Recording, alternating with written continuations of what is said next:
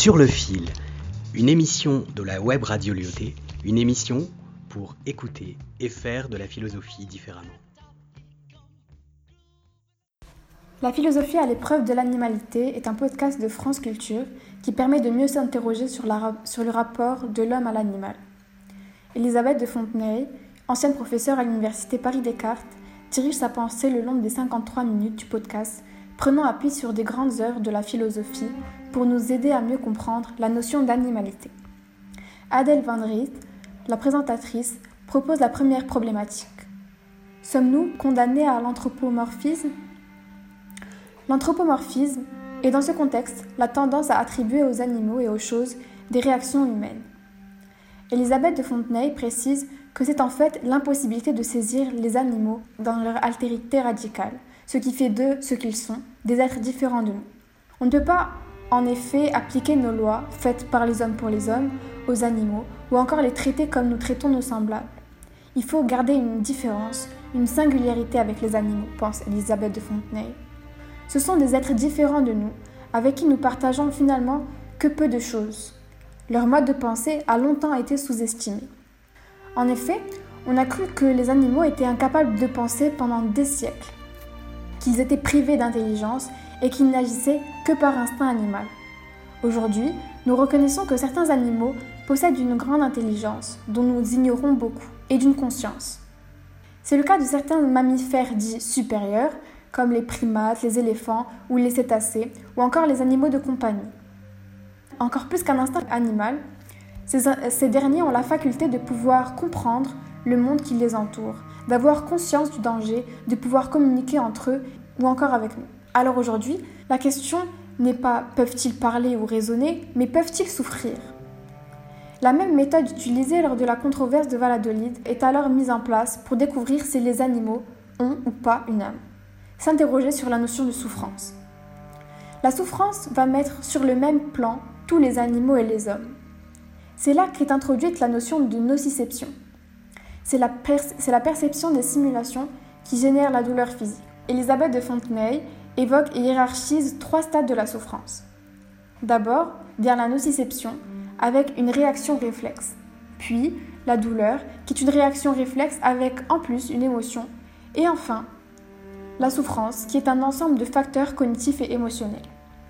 Elle semble critiquer l'antisepsisme que défend Tom Regan, Peter Singer ou Gary Francione.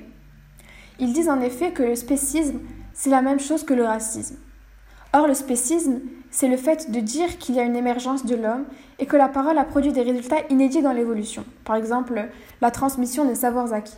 Pour elle, il ne faut pas comparer un génocide humain à un génocide des animaux, par exemple, des animalistes qui l'ont fait lors du procès de Nuremberg. Les textes à l'origine de l'antispécisme, c'est l'introduction du de principe de la morale et de la législation de 1789 de Jerry Benham. Pour elle, il faut garder une supériorité ou plutôt une différence, une singularité avec les animaux. Utiliser supériorité, dit-elle, c'est le mot qui est prétexte de surexploitation animale, de violence et de non-respect donc elle préfère ne pas l'utiliser. Le débat qui se présente de nos jours est comment se comporter à l'égard des animaux. Dans ce débat, les humanistes s'opposent aux animalistes. Faut-il arrêter de manger de la viande, mais ne pas la manger ou ne pas travailler les bêtes? C'est trop commun pour les mortels, dit-elle. Elisabeth de Fontenay soutient qu'il serait mieux de créer des lois qui les protègent, qui les sauvent des mauvais traitements, en particulier de la mort. C'est ici qu'elle introduit la notion de welfare, ou encore la question du bien-être animal. Elle dit qu'on peut par exemple conditionner les animaux génétiquement à ne pas ressentir l'angoisse et la douleur aux abattoirs, mais ce procédé me semble immoral. Raphaël et Catherine Larel ont montré que l'intégrité de l'animal est un concept qui permet d'avoir une juste conception du welfare. L'intégrité, c'est l'idée d'une unité qui doit être saisie sur la longue, sur la longue durée, c'est-à-dire à la fois celle de l'individu, donc la biographie, l'histoire, mais aussi celle de l'espèce, pour que la vie de l'individu soit saisie comme une unité cohérente. Dans un autre interview, à la question Faut-il étendre les droits de l'homme aux grands singes? Elisabeth de Fontenay répond que dans un premier temps, cette idée l'a émue. Mais après de longues réflexions, elle s'est dit qu'elle était contre-performante et qu'elle allait braquer les, meilleures volontés. Elle dit qu'il n'y avait qu'il n'y a pas besoin de recourir aux droits fondamentaux pour les protéger eux et leur environnement. Pour elle, il faudrait tout de même euh, leur accorder des droits, le droit au bien-être et à un certain bonheur de vivre. Prenons l'exemple des animaux d'élevage, qui ne représentent pour le droit civil que des biens meubles, qu'on tient à distinguer rigoureusement des personnes. Mais nous savons de plus en plus, sûrement par l'éthologie, qu'ils sont les sujets d'une vie, qu'ils expriment des désirs, des intentions, qu'ils ont même des attentes, des souvenirs, une certaine conscience d'eux-mêmes, une biographie parfois, même parfois, et surtout qu'ils souffrent, dit-elle. Elle utilise l'expression sauvegarder l'intégrité pour résumer tout cela. Donc c'était le compte rendu, euh, cet échange avec euh, euh, Madame Elisabeth de Fontenay sur le sujet l'homme et l'animal.